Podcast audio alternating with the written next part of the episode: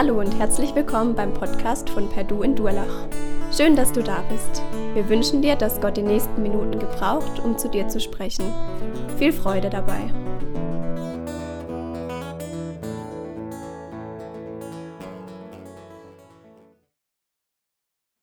Ja, vielen Dank euch für dieses wunderbare Lied am Schluss gerade. Das hätte der Mann, um den es heute geht in unserer Geschichte, der besessen war vom Bösen, gerade so auch singen können. Dass Gott ihn vom Tod zum Leben, von der Herrschaft des Satans und der Dämonen zum Licht geführt hätte. Ich möchte gern beten, dass Gott unser Herzen für die Predigt vorbereitet. Jesus, und so lade ich dich ein in diesen Raum, dass du jetzt redest zu uns, dass du uns unsere Herzen aufschließt. Du weißt, was uns bewegt von der Woche her, was uns bewegt von heute Morgen vielleicht, was nicht stimmt bei uns, Herr. Ich denke, dass es abfällt und dass wir hören können wie Jünger, dass wir hören können wie Lernende, wie Schüler von dir, dass du in unser Leben das reinredest, was immer du auch reinreden möchtest und die Veränderung schaffst, die du schaffen möchtest, Herr. Gib Gnade zum Reden, gib Gnade zum Hören, Herr. Amen. Wir sind in der Reihe Jesus begegnen verschiedene Geschichten aus dem Lukasevangelium, wo Menschen Jesus begegnet sind. Und heute kommen wir an eine Geschichte, die ist nicht ganz einfach. Von manchen auch so angezweifelt, kann sowas wirklich passiert sein? Das ist ja wirklich gruselig. Hier begegnet ein Mensch, der von Dämonen, von bösen Geistern besetzt ist, begegnet Jesus und sein Leben wird verändert. Wir als Familie sind gerade in einer spannenden Phase manche von euch auch und können das nachvollziehen, so wenn die ältesten Kinder erwachsen werden, so langsam aus dem Haus gehen, ihren eigenen Weg gehen, nicht mehr alles erzählen möchten, auch nicht mehr alles erzählen, was sie so machen, wo sie so sind, mit wem sie unterwegs sind und wo sie so ihre eigenen Schritte gehen. Es ist ganz interessant, das begleiten zu dürfen, ein Vorrecht. Was mir dabei auffällt, ist, es gibt manchmal Momente im Erwachsenwerden, wo so jemand, der normalerweise darauf pocht, erwachsen zu sein, dann doch wieder durchblicken lässt, ach, eigentlich eigentlich wäre es einmal schön, wieder keine Verantwortung zu tragen, irgendwie wieder so in den Tag reinzuleben, für nichts verantwortlich sein. Und, und dann denke ich manchmal, ja, so geht es mir ja auch. So geht es mir ja auch manchmal, dass ich denke, so, ach, war das schön früher, da habe ich nur äh, dran denken müssen, dass ich das Essen nicht verpasse oder so. Das war's. Es gibt manchmal diese Momente in unserem Leben, da würden wir gerne wieder sein, oder, oder wie das erleben wie früher als Kinder, wo nicht die Sorge der Verantwortung und des Planens und des Vorausdenkens und, und, und auf uns einströmt. Diese Momente kommen oft, oft dann bei mir, wenn einem so alles über den Kopf wächst, wenn man so denkt, so, boah, ich werde nicht fertig mit dem. Das ist so hart gerade.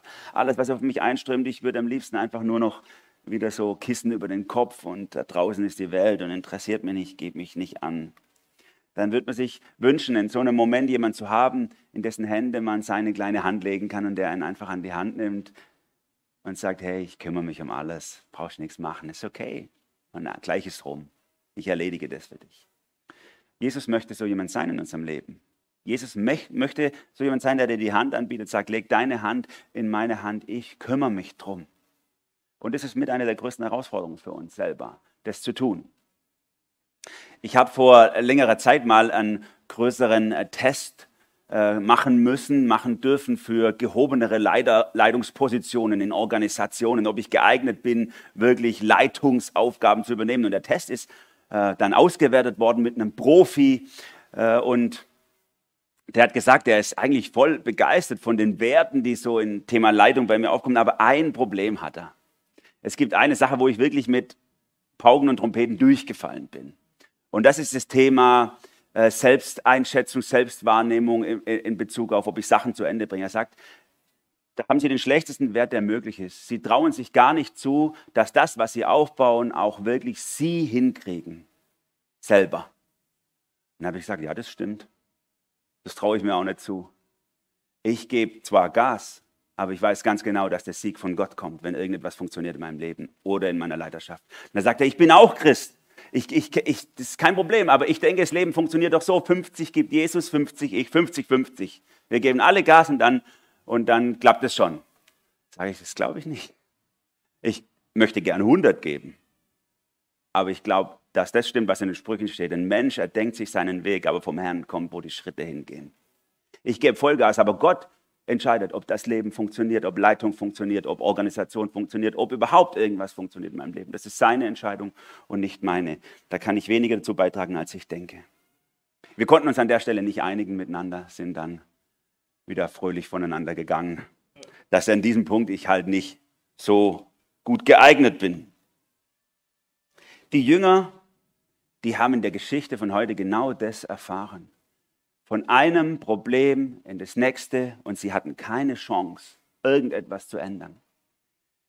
Bevor sie diesem besessenen Menschen begegnen, sind sie gerade auf dem Wasser gewesen, haben erlebt, wie die Wellen ins Boot schlagen, wie das Boot fast untergeht und wie Jesus sich zeigt als der Meister über die physikalischen Elemente. Sturm und Wellen, ein Wort sagt er, dann ist alles vorbei. Jesus gewinnt der, auf der physischen Ebene Kontrolle über alles. Und dann kommen sie in diese Situation hinein von diesem besessenen Menschen und auch da merken sie, sie haben überhaupt keine Chance, aber Jesus hat sogar die Kontrolle über die metaphysischen Elemente, über das, was in der Geisterwelt abgeht, in dem, das, was, wo wir keinen Zugriff haben, was wir nur vielleicht mal erahnen, je nachdem, wie feinfühlig wir da sind. Auch da hat Jesus volle Kontrolle. Aber beginnen wir von vorne. Wenn ihr eure Bibel dabei habt, dürft ihr sie gerne aufschlagen in Lukas Kapitel 8 oder ihr schaut den Text mit mir hier vorne an.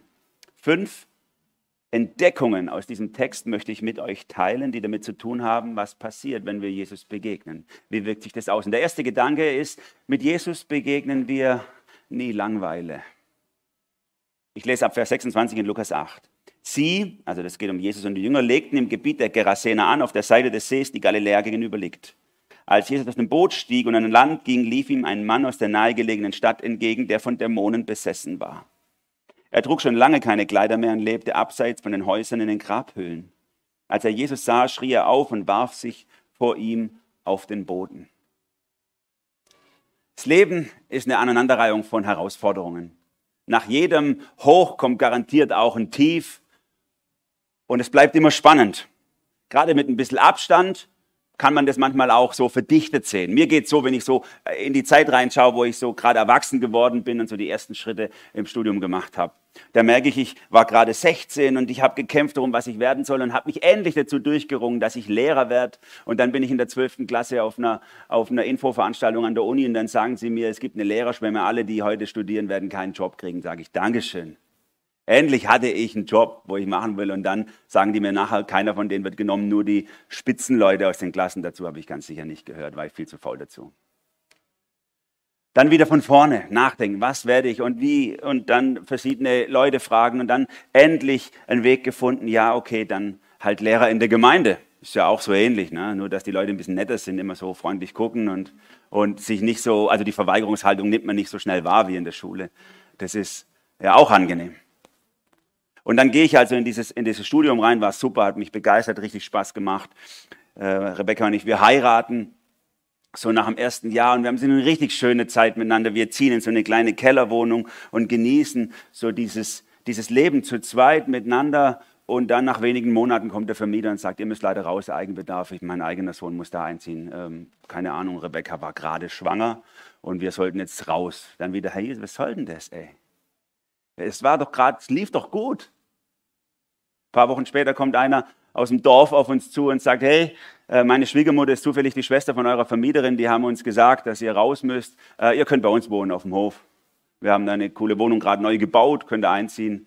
Wir haben dort gewohnt für viel weniger, als wir vorher bezahlt haben. Wunderbar. Wir hatten so eine alte Kutsche, äh, mit der sind wir gefahren. Es gab kaum öffentlichen Nahverkehr da. Und, und äh, dies, der, der, war so alt, der Karren, dass es also kein TÜV mehr gegeben hat und wir mussten ihn verschrotten lassen. Das hat, das hat Geld gekostet damals noch verschrotten und wir, wir standen vor diesem Problem. Wir hatten nicht mal das Geld auf dem Konto, um die Verschrottungsgebühren zu bezahlen. Und dann einen Monat bevor das Auto verschrottet werden musste und wir keine Lösung hatten, fährt uns jemand da rein, Totalschaden, so viel Geld, dass wir ein neues Auto kaufen können. Auch gut. So ist das Leben manchmal, oder? Mit Gott. Ich stehe vor dem Problem und sage, ich habe keine Lösung, keine Ahnung, wie ich es machen soll, aber Jesus nimmt uns mit. Aber garantiert kommt nach jedem Hoch, wo ihr denkt, nach Halleluja, kommt auch wieder die nächste Herausforderung. Und so geht es den Jüngern hier auch an dieser Stelle. Sie haben das doch erlebt. Gerade, gerade Lukas will ja chronologisch alles aufschreiben. Deswegen ist es so schön in diesem Kapitel zu erleben. Das ist chronologisch so passiert. Sie sind auf dem See und erleben, wie Jesus Wind und Wellen gehorcht und sie legen an am Ufer und da ist dieser besessene Mann. Kann man nicht mal ausruhen? Kann man nicht einfach mal ein paar Tage durchatmen und sagen, wir chillen jetzt erstmal hier ein bisschen am Strand und lassen uns braun, knackig braun und dann kannst du ja den, die nächste Herausforderung ins Leben schicken. Nein, manchmal kommt bam, bam, bam und gleich ist das nächste da. So arg, dass wir manchmal gar nicht mehr registrieren, dass Gott schon so viel getan hat in unserem Leben, weil schon das Nächste wieder da ist. Mir hilft es aufzuschreiben übrigens, wie Gott in meinem Leben handelt. Ich habe ein, ich habe ein Gebetstagebuch, wo ich reinschreibe, wie Gott Wunder tut in meinem Leben, damit ich nicht vergesse, dass Gott alles kann und jedes Problem lösen kann. Weil manchmal kommen sie so Schlag auf Schlag, dass wir nur noch das Problem sehen im Tunnelblick und nicht mehr, dass Gott schon so viel gelöst hat bei uns. Als sie fertig sind übrigens mit dieser Geschichte, kommt gleich äh, im, im, nächsten Ort kommt schon dieser Jairus mit seiner toten Tochter. Also da geht es dann schon um, äh, ums nächste Problem. Es geht immer weiter bei denen. Mit Jesus wird es nie langweilig. Wenn wir Jesus begegnen, nie langweilig. Das ist eine gute Nachricht für die Abenteurer unter euch, oder? Ich habe das immer wieder erlebt, Leute um, um 20 rum, die dann, die dann, bitte verzeiht mir, wenn ich das jetzt an der Stelle sage, die dann Leute, die älter sind, angucken, Christen und sagen, ah, okay, wenn das das Leben ist mit Jesus, dann ist ziemlich langweilig. Muss ich mir nochmal überlegen, ob ich wirklich, ob ich wirklich 100 Pro mit Jesus gehe. Nachher muss ich auch ein Häusle mit Gartenzaun, einen Hund, eine Katze und einen Keller, eine Mädchen und so ein Leben machen, ist ja voll langweilig. Die Abenteurer unter, unter euch, gute Nachricht, mit Jesus wird es nie langweilig. Wenn du deine Hand in seine legst und dich ihm verschreibst mit Haut und Haaren, geht es von einem Abenteuer ins nächste. Jetzt gibt es die anderen unter euch, die sagen, aber ich will ja gar kein Abenteuer. Ich habe da eine ganz andere Einstellung zum Leben oder so. Jetzt verzeiht mir wieder, ich sage jetzt mal so ein bisschen Beamtenmentalität, aber ist es nicht böse gemeint. So, es, es gibt ja so, man wird ja aus einem bestimmten Grund Beamter, na, nicht weil man den Spitzenverdienst hat, sondern weil man einfach die Sicherheit auch lebt. Das ist ein Job, der ist super, der ist krisensicher, das ist klasse. Und manchmal sind wir auch im Glauben so unterwegs, dass wir sagen, hey, ich muss hier nicht, nicht den dicksten Heiligenschein tragen, aber Hauptsache, ich bin safe. Oder? Und es kommt nichts Unvorhergesehenes. Auch für euch gibt es eine gute Nachricht. Es gibt keinen sichereren Ort als die Hand Gottes. Es gibt keinen besseren Ort, als wenn du dein Patschehändchen in die Hand Gottes legst und er hält dich fest. Klar, dann drumherum gehen die Wellen, aber bei Jesus, da bist du sicher. Wir können nirgendwo sicher, sicherer sein als bei Jesus. Nicht mal Vaterstaat kann uns diese Sicherheit bieten. Also, mit Jesus wird es nie langweilig. Erste Beobachtung. Die Jünger, die da geht es ganz schön hoppla hopp. Die zweite Beobachtung, die ich hier sehe, Jesus begegnet deinen Problemen als Herr. Manche sagen, oder manchmal sagen wir es auch unseren Kindern, hey, wenn du ein Problem hast, dann bet einfach. Jesus kann das lösen. Ist kein Problem für ihn. Bet einfach und Jesus kann das lösen. Und das ist eine tiefe Wahrheit. Jesus kann jedes Problem lösen. Wir brauchen da so eine kindliche Einstellung dazu. Aber wisst ihr, was ich noch mehr schätze an Jesus? Manchmal löst Jesus sogar unsere Probleme, ohne dass wir ein einziges Gebet gesprochen haben. Wir haben nicht mal mehr die Kraft. Die Wellen gehen so über uns, dass wir nicht mal mehr die Kraft haben zu formulieren, Jesus, hilf mir. Und er holt uns trotzdem raus. Und genau so passiert es diesem besessenen Mann. Der hat nicht mal mehr die Power, um, um, um zu Jesus zu kommen und sagen, hilf mir. Sein, sein Ich, seine Psyche, die war so verschmolzen mit diesen Dämonen, die in ihm gelebt haben. Wir sehen das jetzt hier gleich in diesem Text, dass er sozusagen, wenn er von Ich gesprochen hat, weißt du gar nicht mehr, wann meint er denn jetzt? Die bösen Geister in ihm oder sich als Person? Es ist wie so eine Einheit. Er hat nicht mal mehr formulieren können, Jesus, mach mich frei von denen, sondern er war einfach nur, hat sich nur hingeschmissen und Jesus hat eingegriffen, ohne ein einziges Gebet, ohne eine Bitte. Wir lesen hier ab Vers 28. Er rief mit lauter Stimme, was willst du von mir, Jesus, Sohn Gottes des Allerhöchsten? Ich flehe dich an, quäl mich nicht. Merkt ihr? Da verschmelzen die Persönlichkeiten. Quäl mich nicht. Denn Jesus war dem bösen Geist mit dem Befehl entgegengetreten, den Mann zu verlassen. Der Besessene war schon seit langer Zeit in der Gewalt der Dämonen, des Dämons. Man hatte ihn zwar an Händen und Füßen gefesselt, um ihn in sicherer Gewahrsam halten zu können, doch er hatte die Ketten immer wieder zerrissen und war von dem Dämon an einsame Orte getrieben worden. Nun fragte ihn Jesus, wie heißt du? Legion, antwortete er, denn es waren viele Dämonen in ihn gefahren. Diese flehten Jesus an. Ab und zu habe ich das schon erlebt, wie Dämonen in Menschen wirken. Ich habe schon gesehen, wie, Menschen durchs Zimmer geschleudert werden, durch die Kraft von Dämonen. Und gerade neulich hat mir wieder jemand geschrieben hier, äh, der gesagt hat, ich bin K.O. geschlagen worden von Dämonen, war zwei Stunden bewusstlos. Es kommt, ich kann nicht mehr zu Hause wohnen. Es ist so schrecklich, ich kann hier nicht mehr bleiben. Die, wenn, ich muss irgendwo in ein Hotel gehen, um, um davon wegzugehen. Wenn Menschen zu mir kommen und so etwas schildern und dann ja sich auch irgendwie die Hoffnung irgendwie haben, dass, dass da was passiert, da stehe ich davor und denke so, wer bin ich? Ich, ich bin kein Exorzist oder sowas. Ich habe keine Ahnung von sowas. Ich stehe davor und denke, so, Jesus, du musst das machen. Ich habe keine Ahnung, was ich machen soll. Ich kann mich nur flüchten zu Jesus. Ich kann nur sagen, Herr, du bist stärker. Du zeigst in der Bibel, dass du Macht hast über alles Böse in dieser Welt und dass nichts vor deiner Macht äh, bestehen kann. Du bist stärker. Bedeck uns mit, deiner, mit, deinem, mit deinem Blut, das du vergossen hast für uns, mit, deiner, mit deinem Schutz. Gib uns das in unser Leben rein. Jesus, der ist so souverän an dieser Stelle im Umgang mit Dämonen. Das motiviert mich immer wieder, trotzdem solche Situationen auszuhalten, obwohl ich menschlich gesehen Angst habe davor. Wenn wir hier reinschauen, Jesus, der redet den Dämonen direkt an, fragt ihn nach seinem Namen, kleine Konversation unter Freunden oder so. Wie heißen du eigentlich? Ich bin Jesus, wie bist du? Und so. Ich vermute, es ist nicht ganz klar, warum er das fragt. Ich vermute, dass es äh, ein seelsorgerliches Stilmittel ist für den Menschen, der besetzt ist von diesen Dämonen. Dass er dem Mann, Mensch zeigen will, hey, das, ist, das bist nicht du. Hier ist eine fremde Macht in deinem Leben. Und die benennen wir jetzt mal. Eine fremde Macht, die dich besetzt, nicht du. Weil ihr seht es am Anfang von diesen Versen, der Mann, der denkt, er ist es. Quäl mich nicht. Was willst du von mir? Er hat gar kein Gefühl mehr dafür, dass er fremdbeherrscht ist und fremdgestört ist. Und Jesus nimmt es auseinander und sagt, hey, jetzt benennen wir das Problem mal. Und das bist nicht du. Ich möchte dich befreien von dem. Und dann sagt der Dämon Legion, und das ist so ungefähr eine Truppenstärke in der, in der römischen Armee von 4.000 bis 6.000 Soldaten. Also zeigt, waren ein Haufen. Das war wirklich auch eine, eine harte Belastung, die dieser, die dieser Mann hatte ist so ermutigend für mich, wenn ich das lese, dass Jesus auch mit einer, mit einer Legion Dämonen aufnimmt, oder? Manchmal stehen wir vor unseren Problemen in unserem Leben und denken, ich kriege das nicht unter Kontrolle. Ich kriege das nicht geschultert. Das überfordert mich. Das geht über mich. Denkst du, Jesus ist überfordert mit dem, was in deinem Leben gerade abgeht, wenn er mit einer Legion Dämonen zurechtkommt?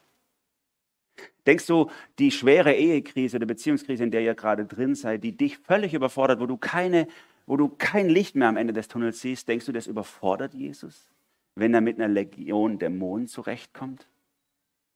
Du bist vielleicht in der Gefahr, deinen Job zu verlieren oder dein Unternehmen geht den Bach runter wegen den Lockdown-Maßnahmen und du weißt nicht, wie es weitergehen soll. Denkst du, Jesus ist überfordert mit der Situation, wenn er mit einer Legion Dämonen zurechtkommt? Oder du kämpfst vielleicht mit einer schweren Krankheit, mit etwas, was dich wirklich, wirklich tief tief trifft und du es nicht weißt, wie du es schultern sollst, denkst du, Jesus ist überfordert, wenn er mit einer Legion Dämonen zurechtkommt? Keinen einzigen Moment ist er überfordert mit deiner Situation, sondern er zeigt sich immer als der Herr, auch in deinem Problem. Und deswegen flüchte dich zu Jesus.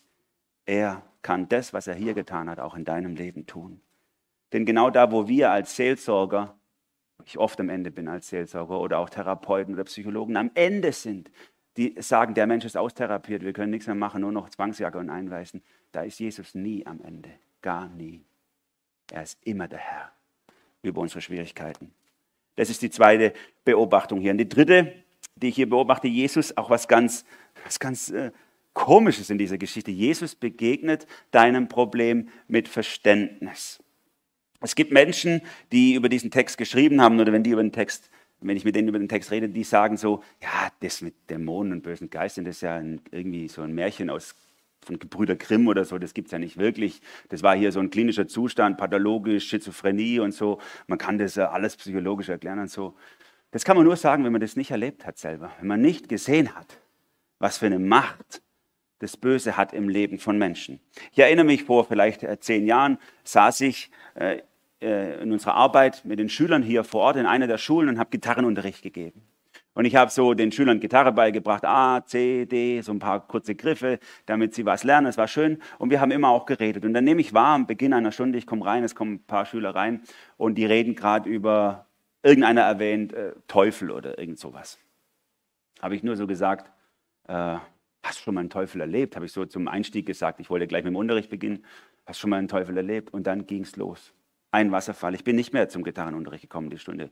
40 Minuten lang haben mir diese Kinder erzählt, wie Dämonen und böse Geister ihr Leben belasten. Sie waren äh, überwiegend aus muslimischem Hintergrund oder äh, ähm, katholisch. Und die haben so erzählt, wie ihnen das Angst macht, wenn sie, wenn sie Sachen sehen, die es nicht gibt, wenn sie Stimmen hören, es, wo niemand da ist, wenn sie Schritte auf dem Flur hören und wenn sie die Tür aufmachen, niemand da ist, was sie für Ängste haben ähm, in ihrem Leben und wie sie versuchen, das irgendwie äh, mit irgendwelchen Ritualen oder magischen Gegenständen zu bekämpfen und so. Eine Welt, die wir vielleicht so gar nicht wahrnehmen.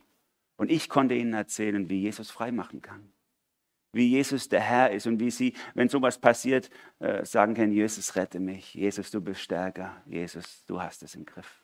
Das war, war super, diese Zeit.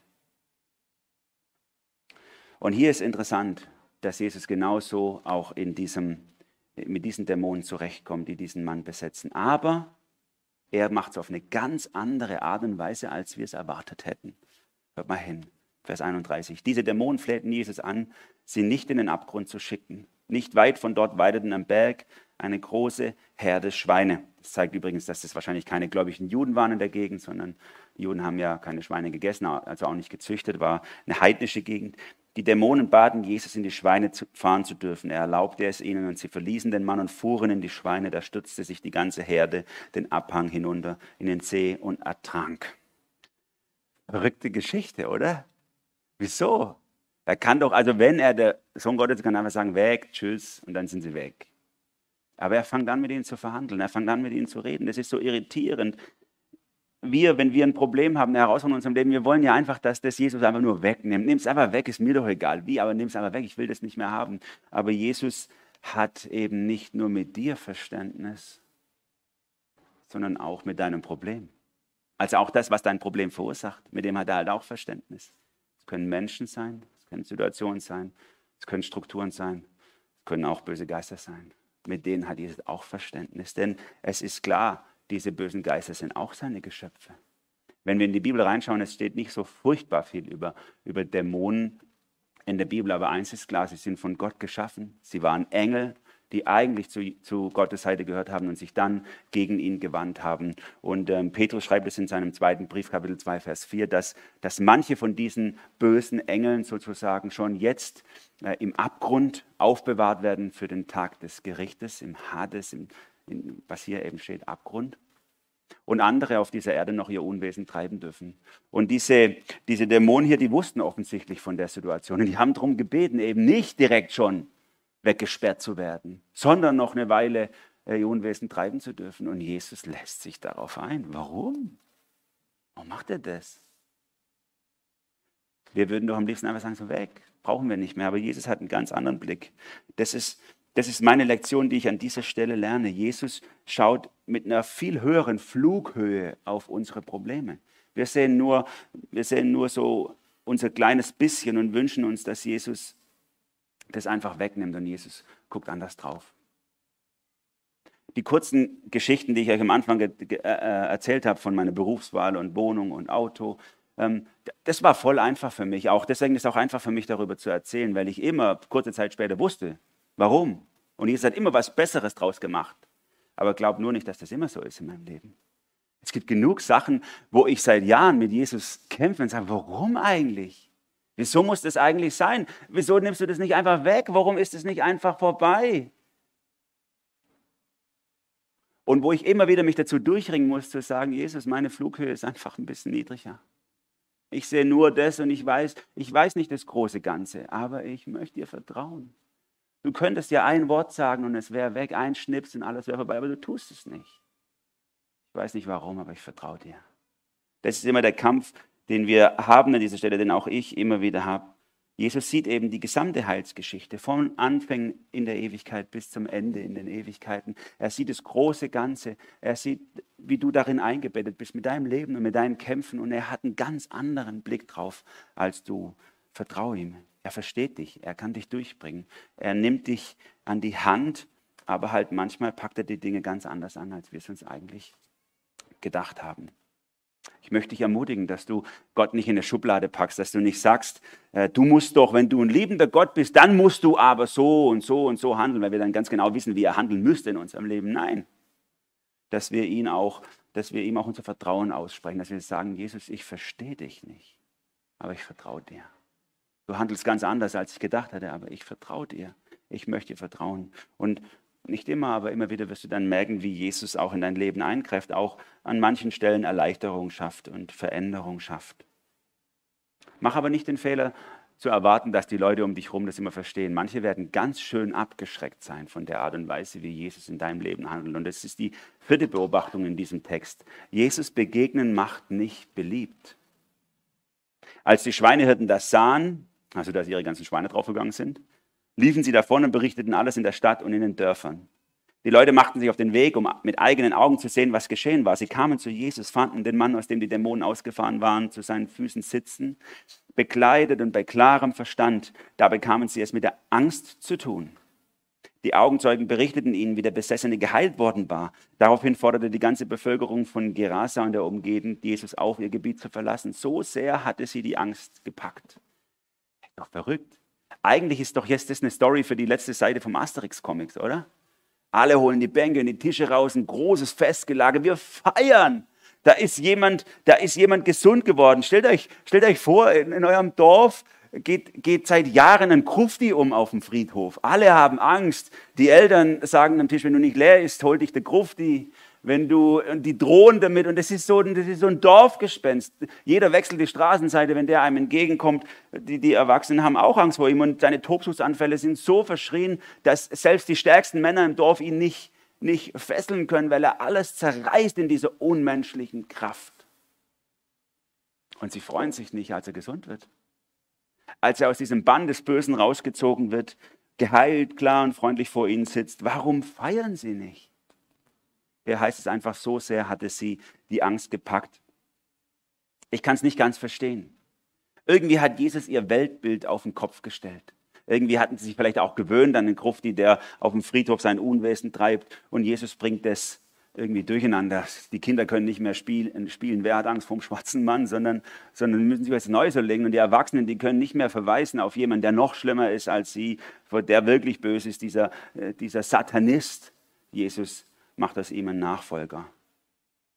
Natürlich ist auch das Thema mit dem Geld vermutlich spielt mit, dass er gerade ihre ganzen Schweine versenkt hat. Aber vor allem wahrscheinlich, weil, weil, weil das einfach ihre ganze Welt durcheinander gewirbelt hat. Wenn du mit Jesus in Kontakt kommst und Jesus begegnet, begegnest, kann es sein, dass auch die Welt deiner Umgebung durcheinander gewirbelt wird. Ich habe das mal erlebt, als einer aus der Techno-Szene zum Glauben kam, ist auch schon ein paar Jahre her ein Raver, so ein richtiger, weißt du, Freitag schmeißt du deine Pille ein und dann tanzt du zwei Nächte durch und am Sonntag äh, schläfst du dann einen komatösen Schlaf bis am Montagmorgen wieder in der Schule. So einer, der voll in Drogen in der Techno-Szene unterwegs war. Und der kommt zum Glauben an Jesus, kommt da raus, weg von den Drogen. Er konnte auch kein Techno mehr hören, weil das hat ihn immer wieder reingezogen. Da. Und er hat alle Freunde verloren. Diesen ganzen netten, freundlichen Raver, die immer so so, hey, das Leben ist so easy, dir, keiner mehr wollte was mit ihm zu tun haben. Er hat alle verloren. Glaub nicht, dass wenn du Jesus begegnest, dass dich das beliebter macht. Manchmal verlierst du alles um dich her. Es bringt nämlich das Weltbild der Menschen um dich herum ins Wanken. Sie sagen, was ist mit dir passiert? Du warst früher so normal, hast jetzt einen Schuss oder was? Und so war es bei diesem Mann auch. Jesus stellt eben die Welt auf den Kopf, wenn er eingreift. Und ich möchte dich ermutigen, dass du hier auch keine falsche Verantwortung für deine Umwelt übernimmst. Manchmal kann uns das nämlich blockieren. Wir spüren, wenn ich jetzt, wenn ich jetzt wirklich 100% mit Jesus gehe, dann verliere ich einen Haufen, dann verliere ich Freunde und Beziehungen, die werden mich ablehnen. Und dann sagt man, nee, das kann ich denen nicht zumuten, das würden die nicht verstehen und nee, meist lieber nicht. Und dann gehen wir falsche Kompromisse ein.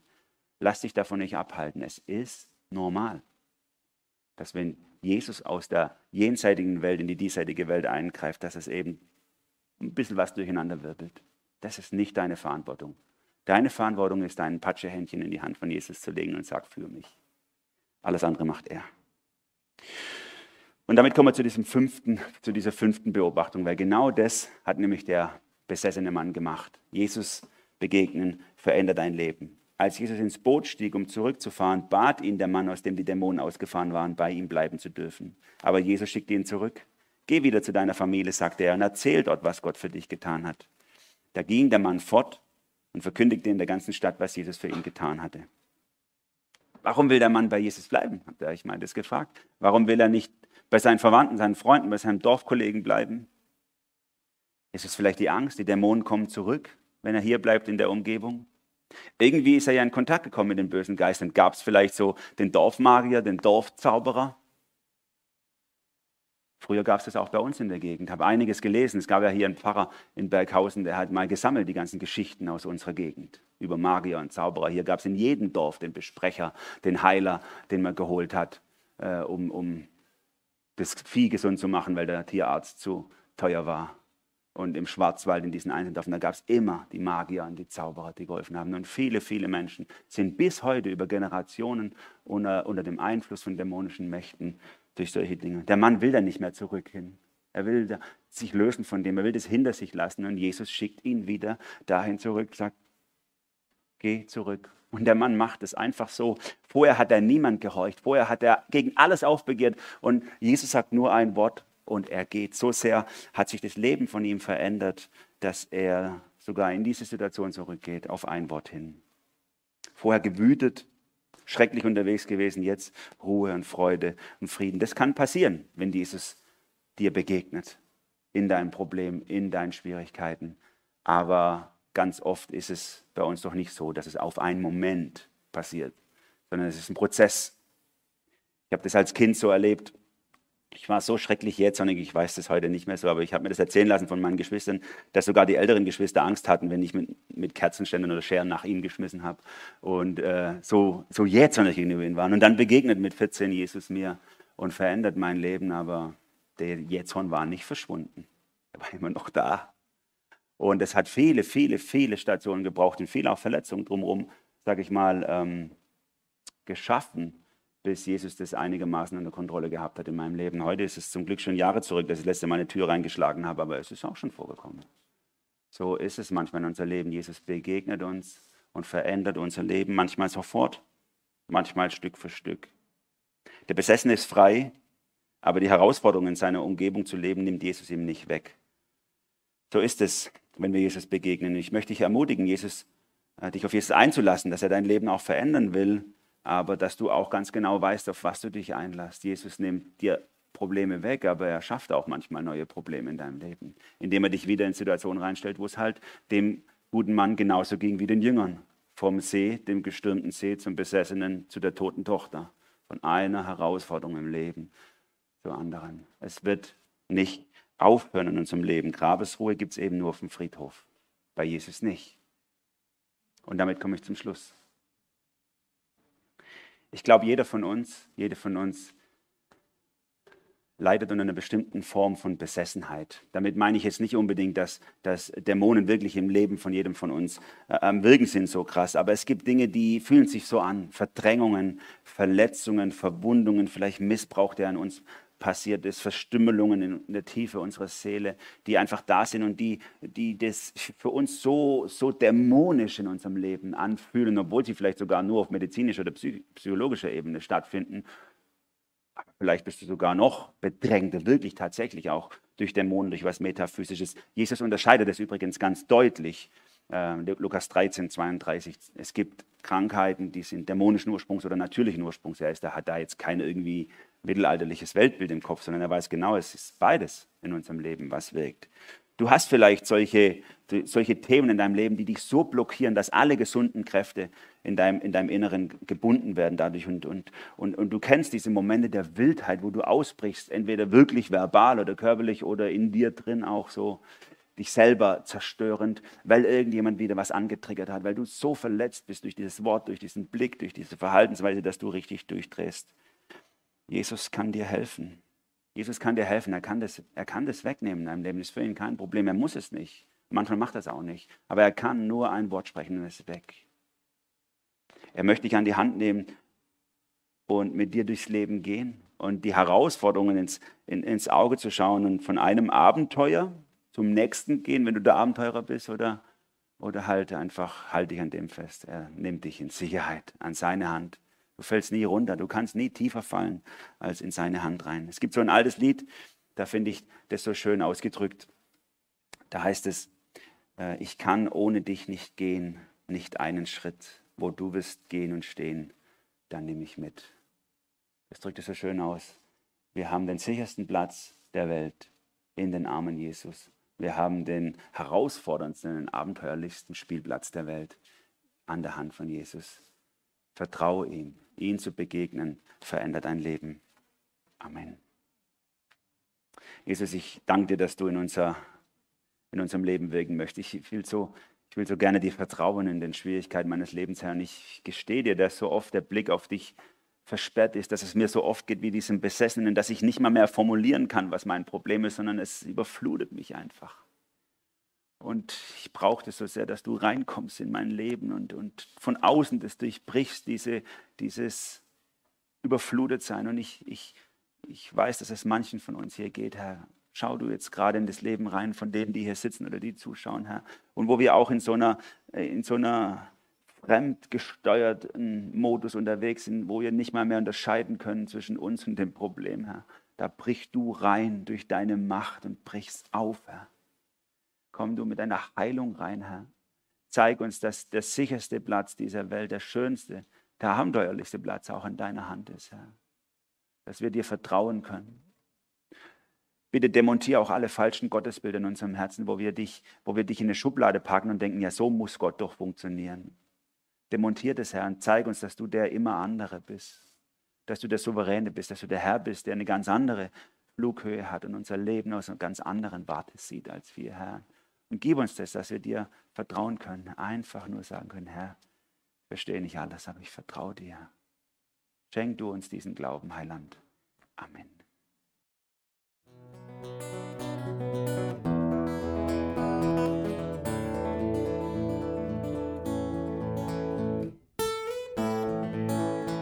Wir hoffen, der Podcast hat dir weitergeholfen. Falls du noch Fragen hast, besuche gerne unsere Homepage unter www.per-du.church. Hier findest du alle wichtigen Infos zur Gemeinde und zum Glauben. Tschüss und bis zum nächsten Mal.